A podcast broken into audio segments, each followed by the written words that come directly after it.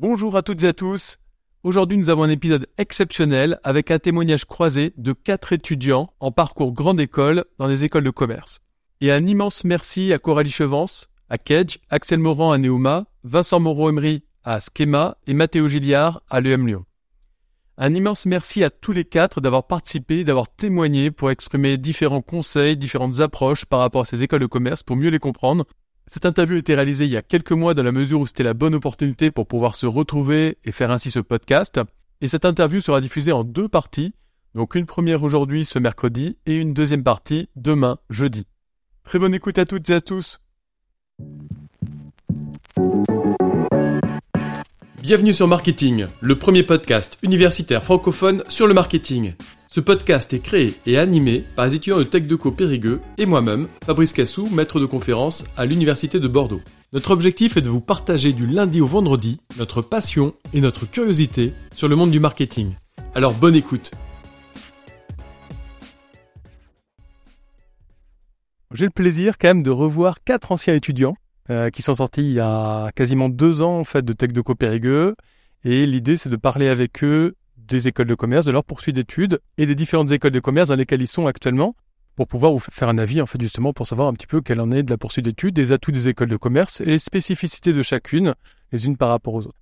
J'ai la chance, donc, du coup, d'accueillir Axel Morand, Coralie Chevance, Vincent Moreau, Mathéo Gilliard, qui seront interviewés par Angela et Juliane. Bien, merci beaucoup. Euh, donc, je me présente, Vincent Moreau ancien étudiant à TechDeco Périgueux et euh, maintenant étudiant à Schema Business School. Euh, donc là actuellement je suis en césure euh, et j'ai fait mon master 1 que j'ai commencé en septembre dernier. Alors merci de nous recevoir aujourd'hui. Donc je m'appelle Coralie Chevance. je suis actuellement étudiante en master 1 à Kedge Business School. je suis comme Vincent en année de césure, donc j'effectue mon stage là sur Paris et voilà. Donc moi, Axel Morand, euh, après TC, je suis partie à Neoma Business School sur le campus de Rouen et je suis également en stage euh, en césure après avoir effectué mon premier semestre euh, à l'école. Et voilà, merci.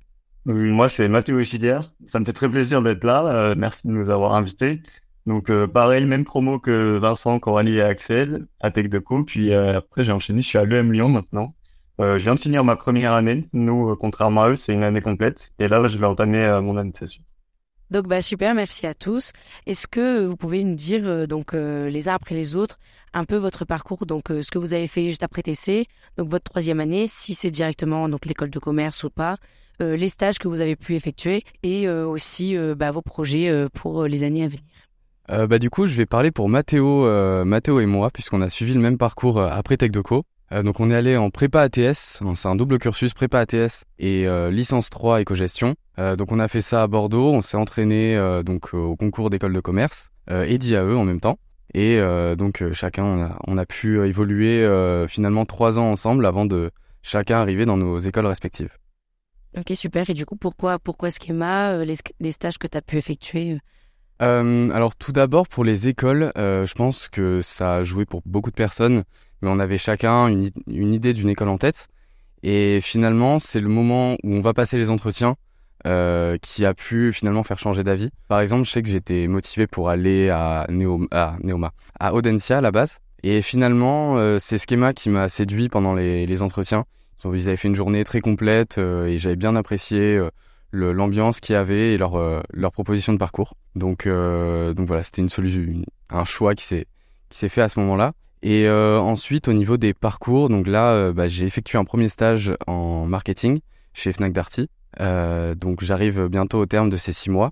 Et maintenant, pour compléter mon expérience, j'ai vu le marketing, j'aimerais bien m'orienter maintenant vers la vente. donc effectuer plutôt un stage en sales.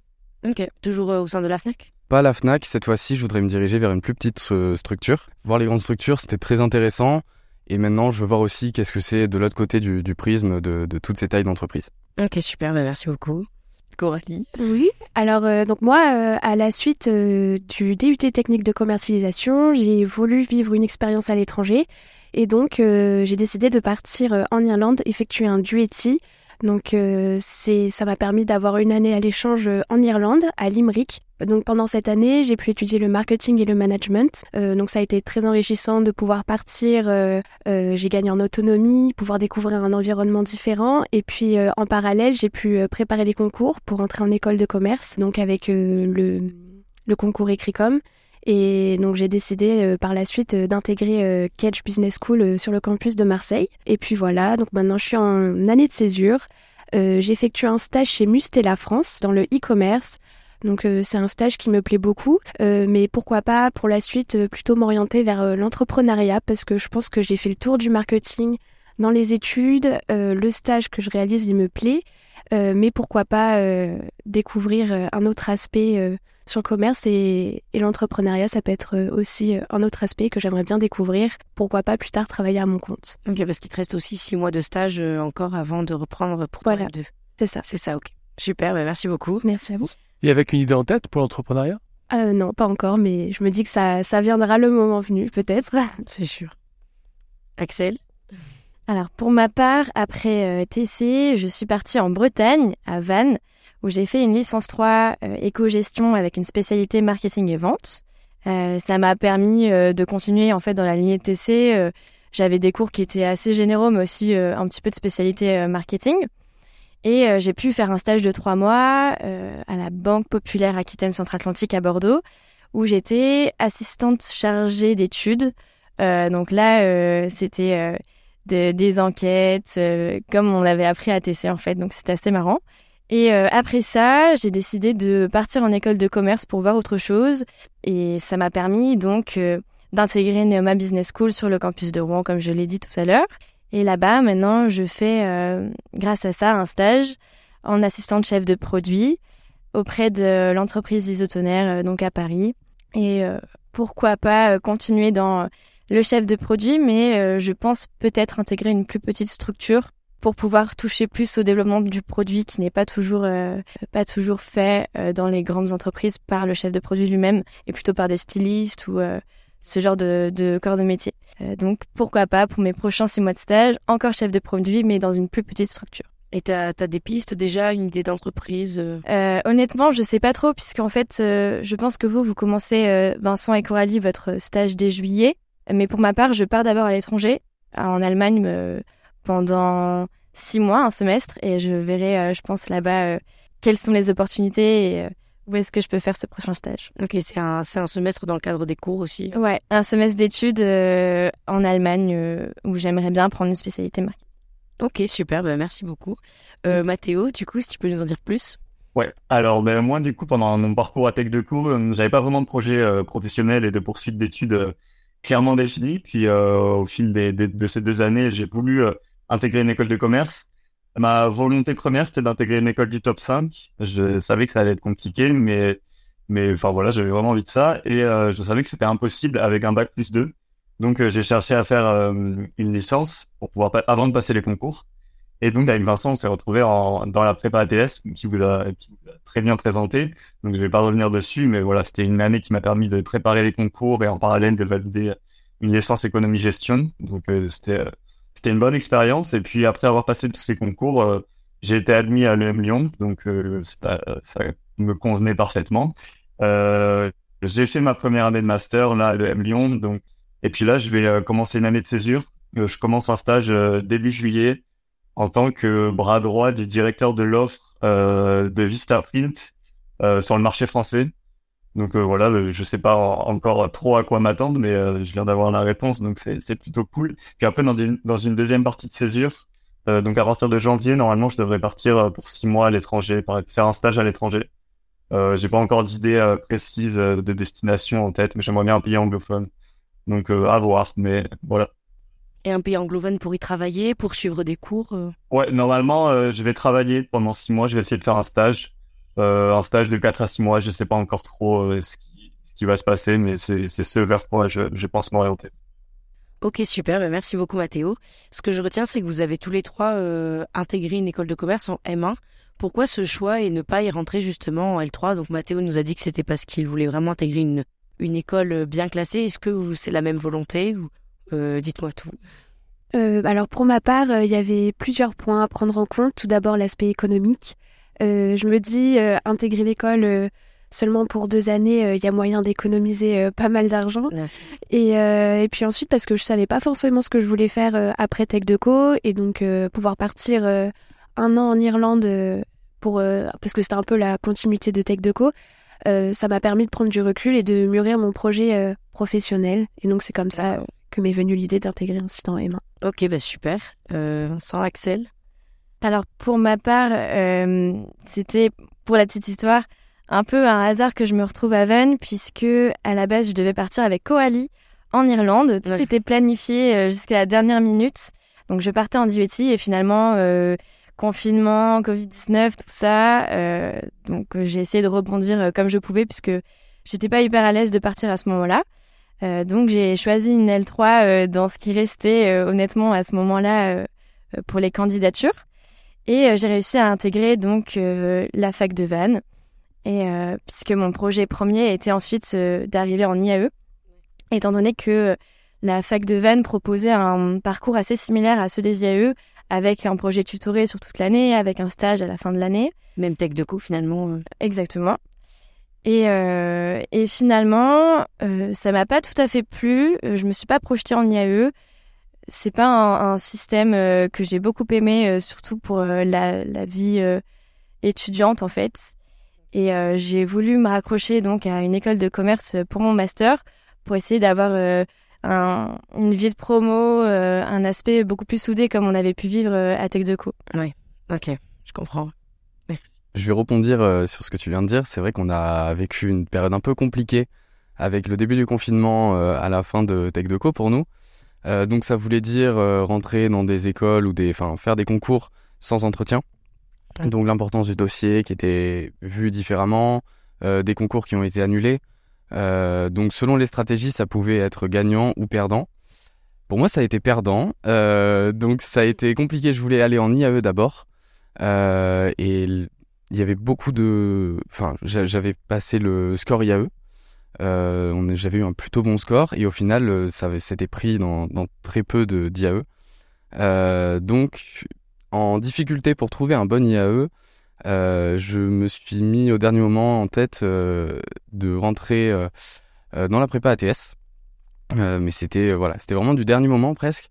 et finalement, ça s'est avéré être le bon choix. Parce que en passant un an à travailler sur les concours d'école qui, pour moi, sont quand même assez compliqués, euh, j'ai pu améliorer mon score, bien comprendre quel quel choix je voulais faire et mûrir un projet au final. Aussi. Ouais, voilà, exactement. Et c'est vrai que quand on a une année qui est vraiment spécifiée là-dedans, ça aide quand même beaucoup à, à, faire les bons choix et à travailler sur les bons éléments pour rentrer dans l'école que l'on veut. Et on va revenir sur justement les assos et le choix de vos écoles. Mathéo, tu veux rajouter quelque chose? Sinon, moi, globalement, c'était pareil. mon choix d'intégrer en, en, M1, c'était euh, bah, l'aspect. Bah, déjà, il y a que certaines écoles ne prenaient pas à partir de. Enfin, les écoles que je visite ne prenaient pas avec euh, un bac plus 2. Et aussi l'aspect financier. Ouais, moi, l'aspect financier, c'était vraiment important pour moi parce que je finance mes études avec un prêt étudiant, donc euh, c'était quand même un engagement euh, assez important. Donc voilà. Mais euh, je suis très content de ce choix aussi. Ok, bah super, merci. Je voudrais juste rebondir sur, euh, sur un point, ça ne concerne pas Mathéo, mais ça vous concerne tous les trois. Pourquoi le campus de Marseille, de Nice ou de Rouen et pas l'autre, Reims, Bordeaux ou Lille? Euh, ben, Il y a aussi un, un, biais qui est assez fort, c'est là où on a passé nos entretiens. Euh, c'est vrai que le, mon expérience à Sofia, euh, j'ai beaucoup hésité d'ailleurs pour savoir dans quel campus j'allais passer mes entretiens parce que je m'attendais à ce que ça joue sur mon jugement.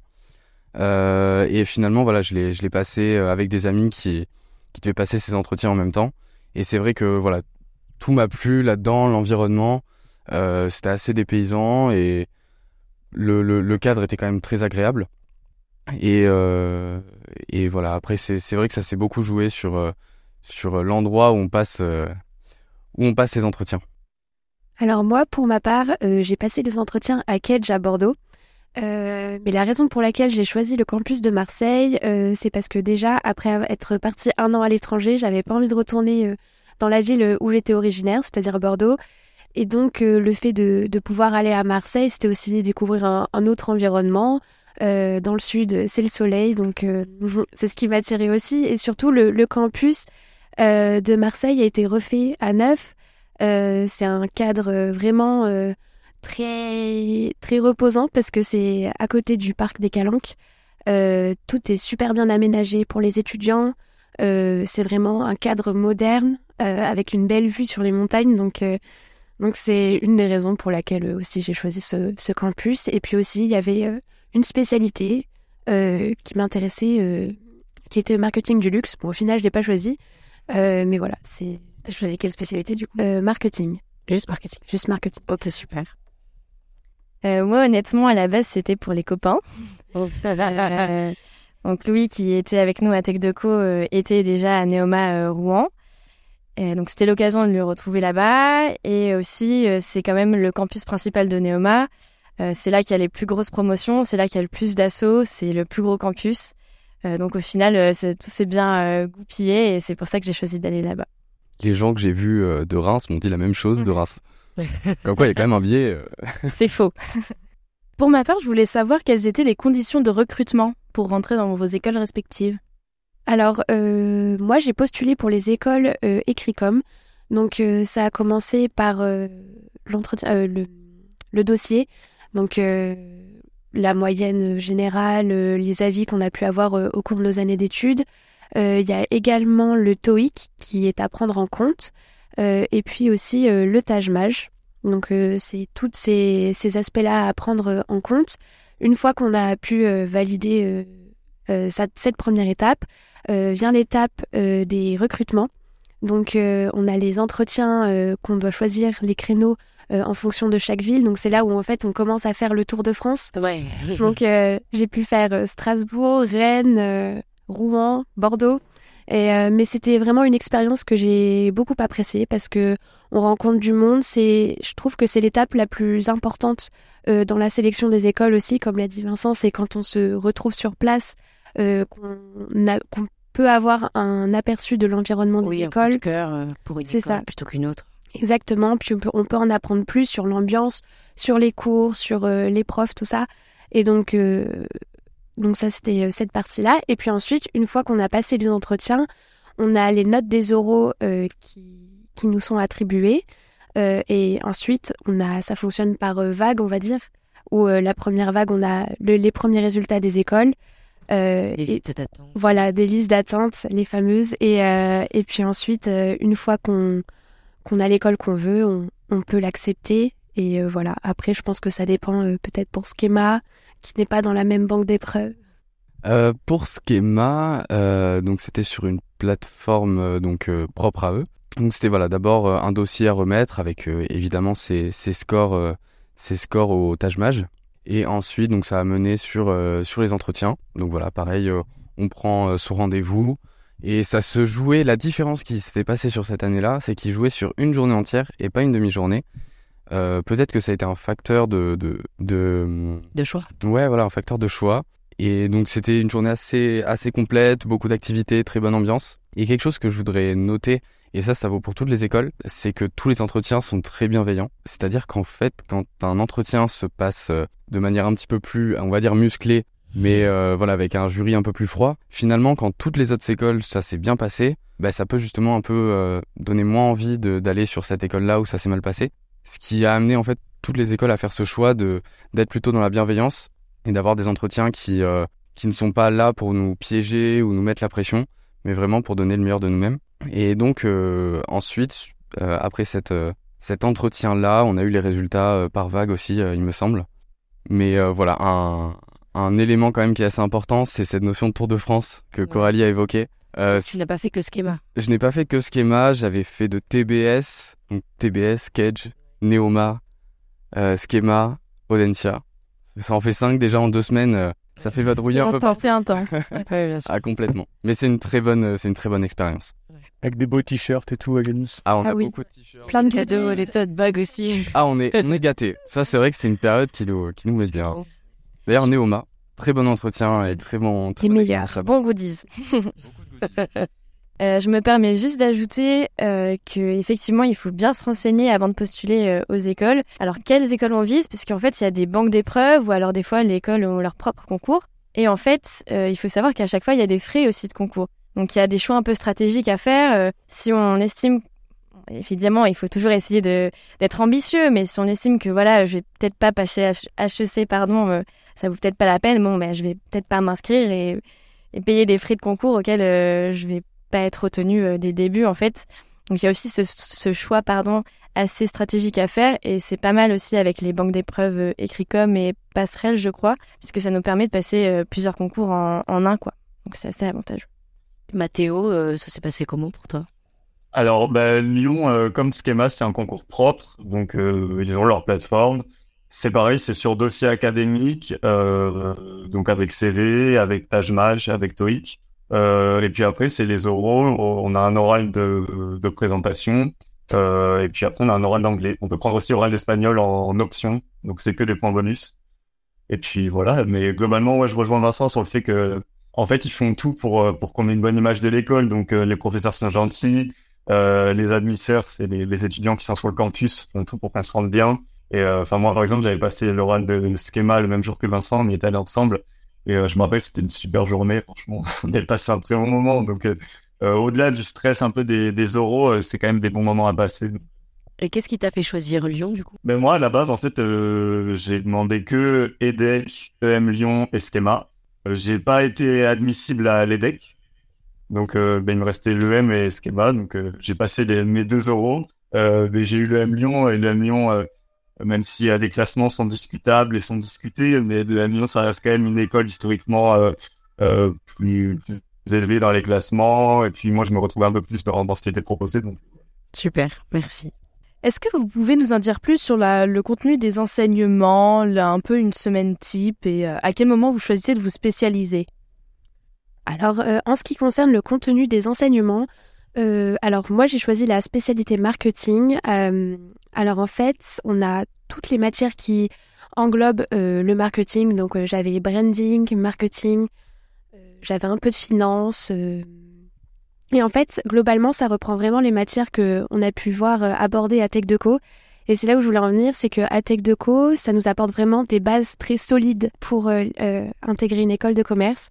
J'ai pu voir la différence avec des personnes qui sont rentrées en master euh, en école de commerce, mais avant qui avaient suivi un cursus complètement différent. Et c'est là où j'ai vu que ce qu'on apprend à Tech Deco, c'est très important. Ça nous permet en fait de pouvoir suivre les cours. Et en fait, euh, l'école de commerce, c'est c'est que du bonus en fait parce que on apprend, mais pas aussi euh, profondément, je veux dire, que ce qu'on voit à Tech Deco.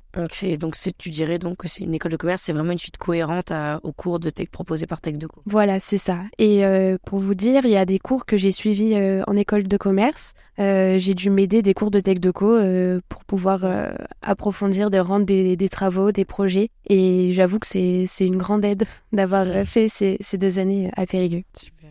Ce qui est vrai, c'est cette cohérence entre Tech Deco et les écoles de commerce, euh, puisque on a des gens voilà qui arrivent de plein d'horizons différents et on le voit dans, pendant les travaux de groupe. Je sais pas si ça a été le cas pour vous, Oui. euh, mais euh, voilà, quand on est dans un travail de groupe, on voit un petit peu euh, les, les origines de tout le monde.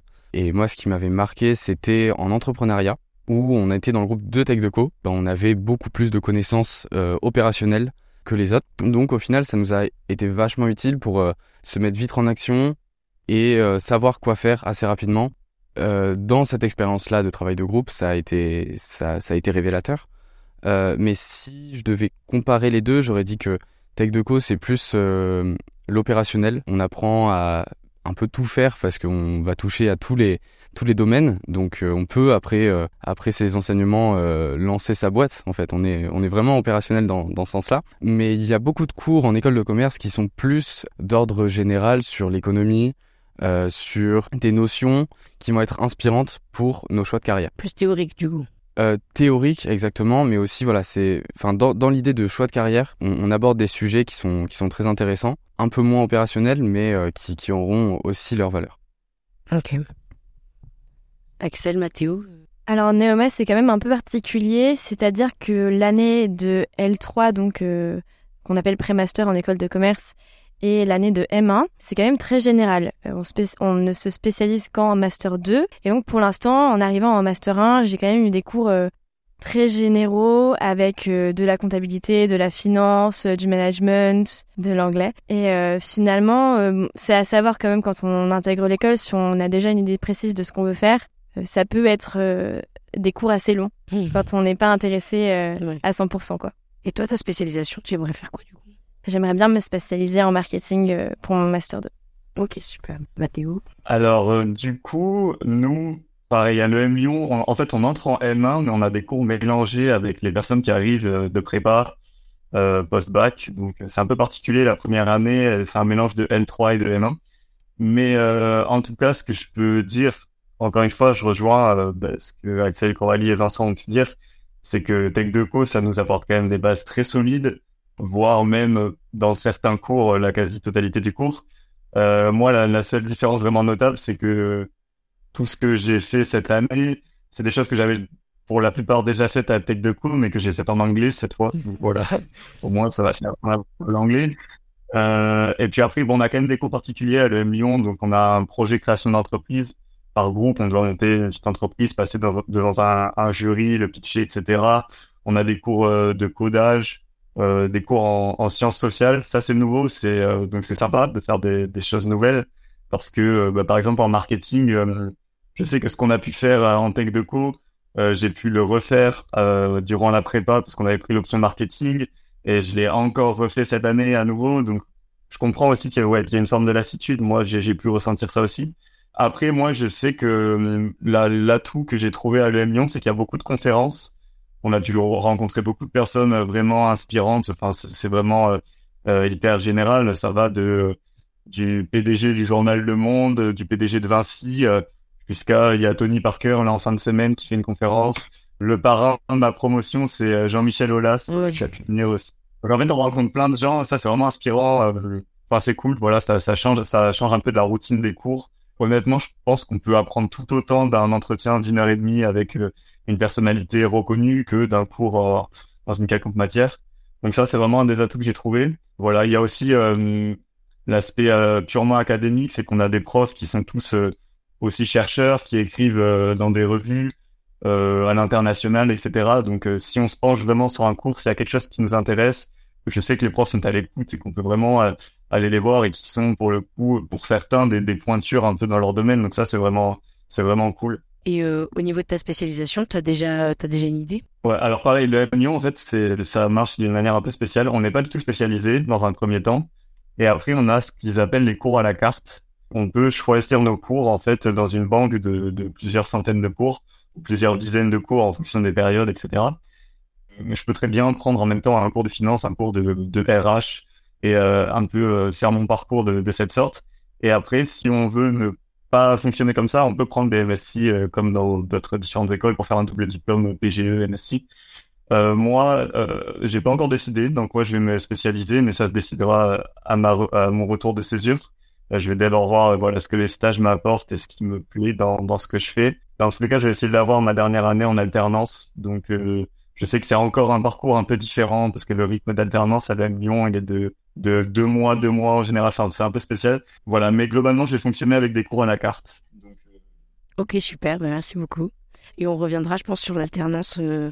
Je sais pas si vous, ça vous concerne. Je me permets aussi juste d'ajouter euh, par rapport aux cours. Je pense que c'est le cas pour tout le monde, euh, mais je sais qu'à Neoma, on a le choix entre ce qu'ils appellent French Track et English Track pour nos cours. Donc on peut choisir d'avoir les cours en français ou en anglais euh, pour notre parcours euh, en école. Est-ce qu'il faut un niveau, euh, un très bon niveau déjà de base pour pouvoir le suivre en anglais? Pas du tout. Après, je crois que il y avait une, ils nous ont fait un semblant de sélection par rapport à notre note à l'oral d'anglais. Enfin, je sais que pour écrit comme il y avait un oral d'anglais qui était noté et je crois que euh, ils sont censés avoir pris ça en compte euh, pour euh, nous faire ou non entrer en classe d'English Track. Mais au final, les, les, niveaux sont assez divers et homogènes. c'est surtout qu'on se retrouve avec des étudiants internationaux. Donc c'est plutôt ça la richesse du parcours. Et je veux rebondir là-dessus. C'est vrai que l'anglais a toute son importance parce que ça peut être soit un atout, soit un boulet un petit peu qu'on peut se traîner parce qu'on a l'anglais dans son dossier, euh, on a l'anglais dans l'entretien. Et il y a un troisième élément où je sais que l'anglais peut apporter des points ou en, ou en faire perdre. Et en fait, quand on prend ça en compte, bah, c'est vrai qu'on se dit, voilà, quelqu'un qui a déjà euh, un bon niveau en anglais va avoir sa note montée sur trois éléments de, de, de sélection, alors qu'à l'inverse, ça peut, voilà, ça peut freiner un petit peu. Donc c'est, c'est quand même un, un, un, élément à prendre en compte euh, qui, peut, qui peut vraiment aider. Euh...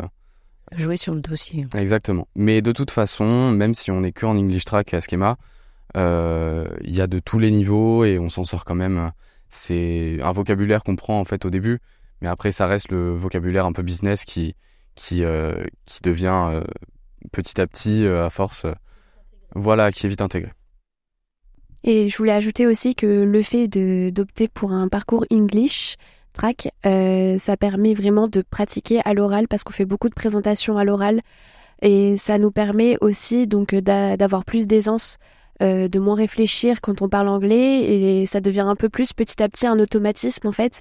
Et c'est vraiment un atout pour euh, des entreprises. Si par exemple vous voulez euh, plus tard opter pour un, travail à l'étranger, faire des entretiens en anglais, tout ça c'est vraiment bien, je trouve, pour, pour la suite. Ouais, ben, justement, comme disait Vincent, vraiment, moi, l'anglais, c'est un des points où j'insiste vraiment le plus quand on veut enfin pour une carrière professionnelle ou pour rentrer en école, je sais que nous déjà le TOEIC il est assez discriminant. Enfin si on a un TOEIC euh, en dessous d'un certain score, c'est très compliqué de, de rentrer dans l'école. Et euh, les oraux aussi comptent. Je sais que la note à l'oral d'anglais, euh, par exemple, elle va compter sur le choix des destinations pour un échange universitaire dans notre parcours. Donc l'anglais peut vraiment être handicapant. Après, pareil, nous non plus, on choisit pas entre nos cours en français et en anglais. C'est, il y en a certains en français, d'autres en anglais, faut faire avec. Et, euh, et enfin, là, par exemple, j'ai passé des entretiens pour, euh, bah, pour des stages. Et euh, il y a des entretiens dans certains process de recrutement. On m'a demandé de faire des entretiens en anglais. Et quand ça fait un petit moment que tu pas parlé anglais, etc., c'est quand même assez, assez compliqué. Donc, je pense que vraiment l'anglais, ça peut être vraiment un, un atout. Et donc, si j'avais un, petit conseil pour les gens qui s'apprêtent à, à, postuler dans les écoles de commerce, c'est de d'abord, dans un premier temps, bosser le TOEIC. Mais je pense qu'on peut réussir le TOEIC sans être forcément bon en anglais. Donc, dans un deuxième temps, travailler aussi son anglais euh, parlé, son anglais écrit, euh, pour pouvoir être vraiment à l'aise euh, dans sa scolarité et dans son parcours professionnel. Donc, ne pas négliger l'anglais. si je retiens bien. je vais rebondir aussi sur la question de est-ce que finalement, enfin, Mathéo a répondu pour sa part, est-ce que l'anglais vous a été utile pour les entretiens pour vos stages? Est-ce que ça a été un critère ou pas, pas spécialement? Euh, Pour ma part, pas forcément pour l'entretien, mais plus pour une fois où au moment où on a intégré l'entreprise, on peut avoir des réunions en anglais, euh, avoir des documents en anglais, devoir effectuer des traductions pour des campagnes, tout ça. Donc euh, je pense que c'est plus utile une fois qu'on a intégré euh, l'entreprise. Après, euh, ça dépend de l'entreprise dans laquelle vous, vous entrez. ça dépend si vraiment l'anglais c'est un, un facteur décisif pour pouvoir intégrer l'entreprise. Ouais, exactement. Ça dépend vraiment de l'entreprise et je pense que ça dépend voilà au choix de chacun. Euh, et c'est d'ailleurs, je rebondis sur un élément qui est un peu différent de la question, mais qui est important aussi. Euh, c'est que en rentrant, mais par exemple chez Fnac Darty, qui euh, prend pas mal de stagiaires, et je me suis rendu compte qu'en fait l'école était moins importante que le choix de ses stages. Ce qui va vraiment, ce qui va vraiment jouer sur un recrutement, c'est l'expérience passée d'un étudiant et c'est surtout que ben, là, par exemple, dans mon équipe, ça va sur plein d'écoles différentes. Je, je les citerai pas forcément, mais sur le, si on prend le classement 6 ça va du, début à la fin. Les, stages, les, choix, il faut pas, je pense, euh, euh, s'empêcher d'aller euh, sur un stage parce qu'on se dit, ah, j'ai pas, pas l'école suffisante. Il faut y aller et voir, passer son entretien. Et ben, justement, nous, c'est notre force en tech de cause qu'on a fait pendant, donc nous, pendant le DUT, pendant deux ans, euh, c'était faire beaucoup de passages, euh, que ça soit en cours, en seul à seul, pendant des entretiens. On a ajouté à ça avec l'école euh, la notion d'anglais pour pouvoir faire ça. Donc cette expérience-là qu'on a acquise nous aide, si on a passé la phase de, de, de sélection des dossiers, à, à, être convaincant. Et quand on a quelqu'un qui sait pas très bien se présenter à l'oral, mais qui a une super bonne école, et quelqu'un qui est très dynamique, qui convainc pendant un entretien, le choix est, est, quand même euh, penchant euh, vers la personne qui, a, qui aura le plus de, plus de dynamisme. Donc le choix de l'école n'est pas une fatalité en soi pour plus tard euh, trouver une bonne entreprise. Exactement. Surtout si on se fie au classement 6GM, je pense que quand on est sur euh, une école qui est un classement au-dessus ou un classement en dessous, ça va pas être ça va pas être cet élément qu'il faut qu'il faut regarder. C'est plus les parcours, etc. Mais pas aller sur une école qui finalement nous plaît en aucun point parce qu'elle a le meilleur le, le, meilleur classement. Ça peut être des fois une, une, erreur. Vaut mieux être épanoui. Exactement. après, pour ma part, l'anglais n'a pas été évoqué lors de l'entretien. Euh, en tout cas, on m'a pas fait passer d'entretien en anglais. Dans mon travail au quotidien, euh, étant donné que c'est, je suis en stage donc chez Isotoner et que c'est international, euh, on échange avec des fournisseurs, etc. en anglais constamment. Donc forcément, après voilà, il y a plein de de vocabulaire qu'on n'a pas du tout. C'est euh, du vocabulaire hyper spécifique, euh, notamment pour le sourcing de matière, etc. Bah, on l'apprend, euh, on l'apprend en arrivant et finalement c'est vraiment une gymnastique, comme l'a dit Coralie tout à l'heure. à force de pratiquer, ça vient tout seul. Super, merci beaucoup. Merci à toutes et à tous pour votre écoute et à demain pour la suite de cette super interview. Merci à tous d'avoir suivi cet épisode. Vous pouvez nous aider dans notre démarche en vous abonnant à notre podcast et en laissant un commentaire. Merci pour votre soutien et votre écoute et à très bientôt sur Marketing, le podcast universitaire pour tous les cueils du marketing.